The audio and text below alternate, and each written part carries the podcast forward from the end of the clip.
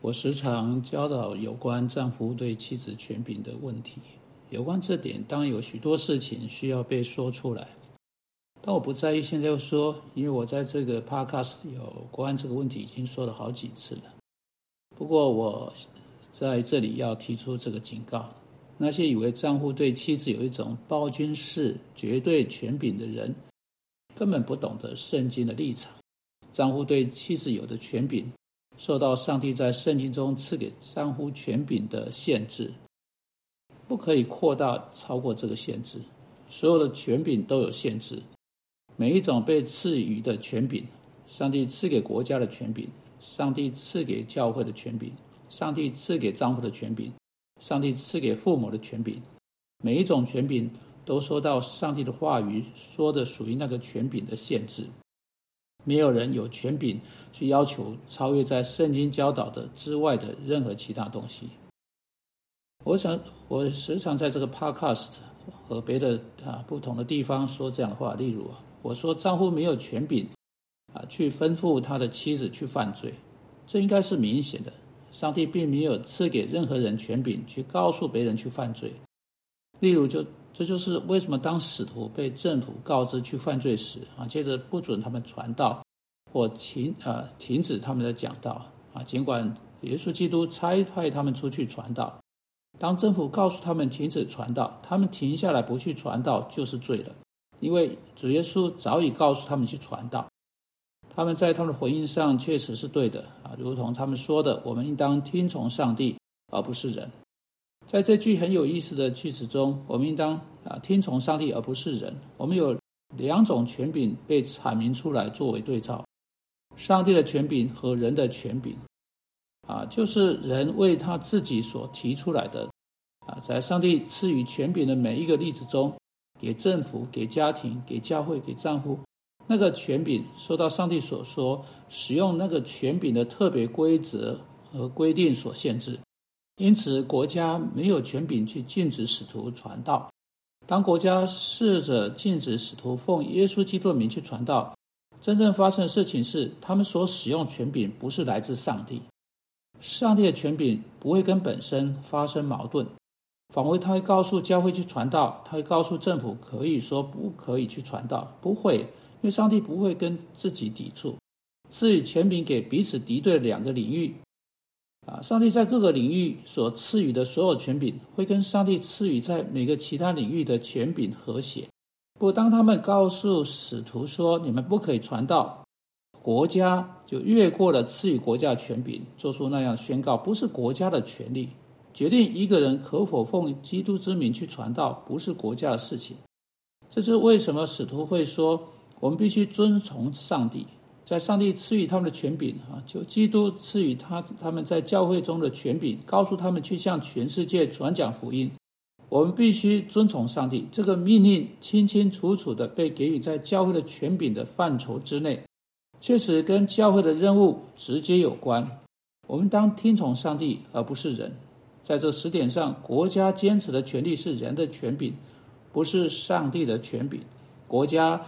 以超越神圣赐予他们的权柄，超越了、超过了赐予他们本身的权柄，过度使用，当然就没有权柄了，因此就不用遵从了，因为他跟上帝在别的地方展示的权柄不一致。我说过那样事情，我我也说丈夫无权吩咐妻子去犯罪、去做坏事，就像国家无权教唆人犯罪一样。啊，接着啊，当我说这个时候。通常啊，有人会说，那么这是有人这样说的哈，我来读给你们听。他说呢，丈夫对妻子的权柄，亚伯拉罕叫莎拉说谎，说是他自己的妹妹，这是如何啊？是属于上帝的权柄和人类权柄的分别呢？现在这是一个很好的问题，因为今天有不少人引用这个特殊的例子，莎拉和他的说谎。或他的虚伪陈述，他试图去欺哄。虽然他说他是亚伯拉罕妹妹是对的，但无论如何，他是使用欺诈的方式，试图使法老弄错他不是亚伯拉罕的妻子。现在我们要认清了，尽管这个故事被使用，但是在那个情境下是被错误的使用，这是很要紧的。提到经文，可以在彼得前书三章六节找到。我们在那里读到的情境，是有未信主的丈夫的妻子，她要顺服自己的丈夫，使得尽管她的丈夫啊不信从道理啊，就是不信从圣经，他们虽然不听到，就是说他们妻子唠叨，也可以因为看见妻子有贞洁的品性和敬畏的心，被感化过来。那我们在第六节有这个例子，就如莎拉听从亚伯拉罕，称他为主。你看啊，这似乎是在第一节谈到的这类事情的一个例子啊。因此，许多人就说：“哈哈，因此亚伯拉罕命令莎拉说谎啊，莎拉听从，莎拉顺从啊，因此莎拉就成为我们的好榜样。如果我们的丈夫要我们说谎，我们就可以啊，我们啊啊就可以说谎，这不是罪啊。”不，这是错的了。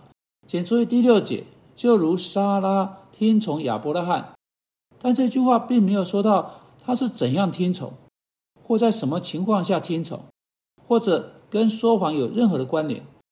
这点呢，在经文中早已很清楚了，它跟这一个完全无关啊。这里所错说的重点是，因莎拉愿意听从亚伯拉罕，莎拉是一个顺从的人，因他称他为主。啊，就如撒拉听从亚伯拉罕，称他为主，就是说他承认亚伯拉罕有从上帝来权柄在他之上，这才是撒拉被称赞的地方。请注意啊，这节经文剩下的部分啊，这部分呢，通常在所有这一切讨论中被遗忘。你们若行善，不因恐吓而害怕，便是撒拉的女儿了。也就是说，你会像撒拉一样，很清楚的。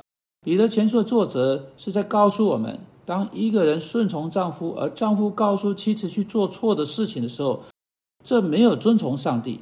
我们所说的顺从是在行善的时候，只有当一个人在行善，呃，在行善的时候顺从她的丈夫，她才成为莎拉的女儿。而请注意哈，这里说了，不因恐吓而害怕。无论如何，到底是什么会带来害怕呢？到底行善而受恐吓的害怕是怎么回事呢？实际上，这是彼得前书的整个主题。在面对逼迫时行善而不害怕，因害怕会因着你拒绝去做不对的事情而来。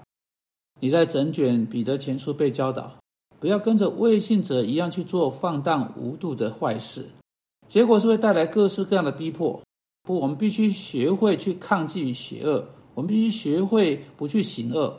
我们必须学会去面对丈夫给予的一个错误的命令，一种承认他的合法权柄，但同时也将其跟有罪使用的那个权柄区分开来的方式，以恭敬的心对他说：“亲爱的，我无法听从你，因为你要求我去违背上帝的诫命。”那时能够没有害怕地说出这些话，然后啊坚持这些话，尽管这样做可能会带来进一步的困难。或艰难，彼得前书所教导的，跟有些人所以为的正好相反。